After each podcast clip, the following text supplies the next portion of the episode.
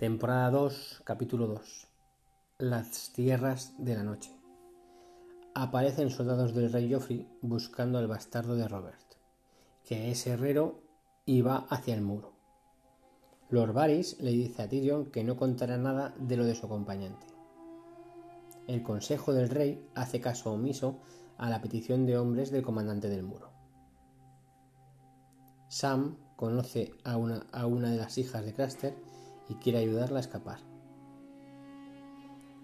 Vuelve junto a Daenerys un caballo con la cabeza cortada de rácaro.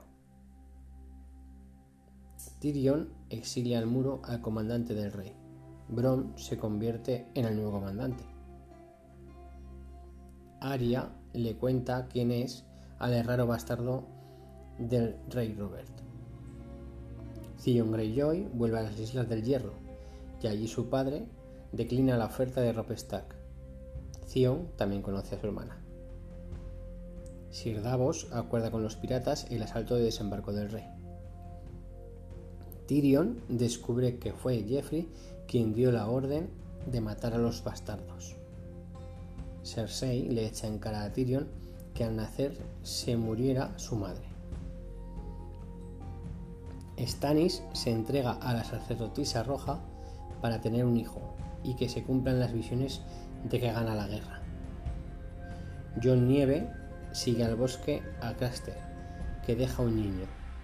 Algo con ojos azules se lo lleva. Craster asesta un golpe en la cabeza a John. Y hasta aquí el resumen del capítulo.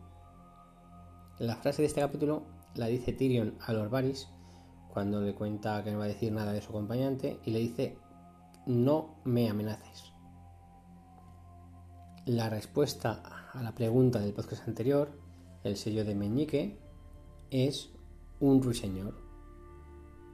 Y por último, la pregunta de este podcast es ¿cómo se llama el pirata con el que acuerda Sir Davos el asalto de desembarco del rey? Y hasta aquí Juego de Tronos. El resumen.